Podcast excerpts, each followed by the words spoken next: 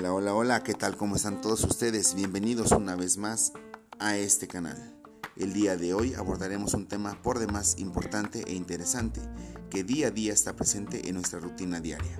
Ni más ni menos que hablamos de la didáctica.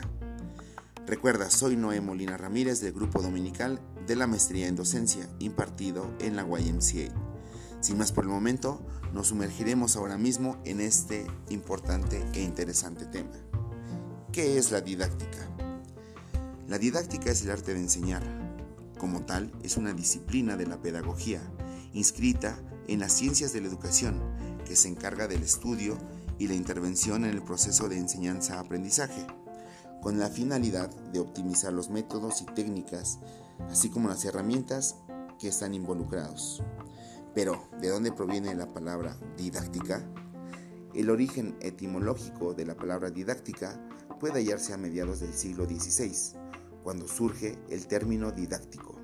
Etimológicamente, la palabra didáctico, perteneciente a la enseñanza, es tomada del griego tardío, didáctico, el cual se deriva didasco, que quiere decir yo enseño.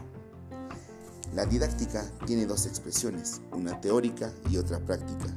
A nivel teórico, la didáctica estudia, analiza, describe y explica el proceso de enseñanza-aprendizaje, para que de este modo genera conocimiento sobre los procesos educativos. A nivel práctico, funciona como una ciencia aplicada, pues por un lado emplea las teorías de la enseñanza, mientras que por el otro interviene en el proceso educativo, proponiendo modelos, métodos y técnicas que optimicen los procesos de enseñanza-aprendizaje. ¿Cuántos tipos de didáctica hay? Existe la didáctica general, que se encarga de postular los modelos descriptivos, explicativos e interpretativos aplicables a los procesos de enseñanza. La didáctica diferencial es aquella que se aplica a situaciones de enseñanza específica, donde se toman en consideración aspectos como la edad, las características del educando, así como sus competencias intelectuales. Por ejemplo, un mismo tema de historia universal se presentará de manera distinta a los siguientes grupos. Adolescentes, a personas con necesidades especiales o adultos cursando sus estudios secundarios en una secundaria nocturna.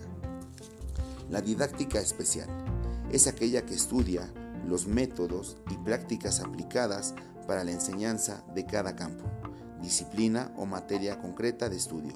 Por ejemplo, la didáctica especial entiende que los métodos y dinámicas para enseñar distintas disciplinas como el lenguaje, las matemáticas o la educación física deben partir de principios de abordaje distintos.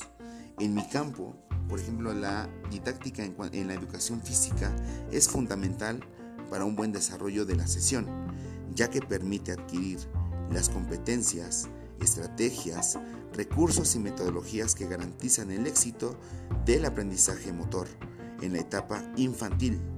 La didáctica en actividad física centra su estudio en las relaciones de profesor-alumno, que se establecen en un proceso intencional de enseñanza y aprendizaje en torno al movimiento humano como el objeto de comunicación.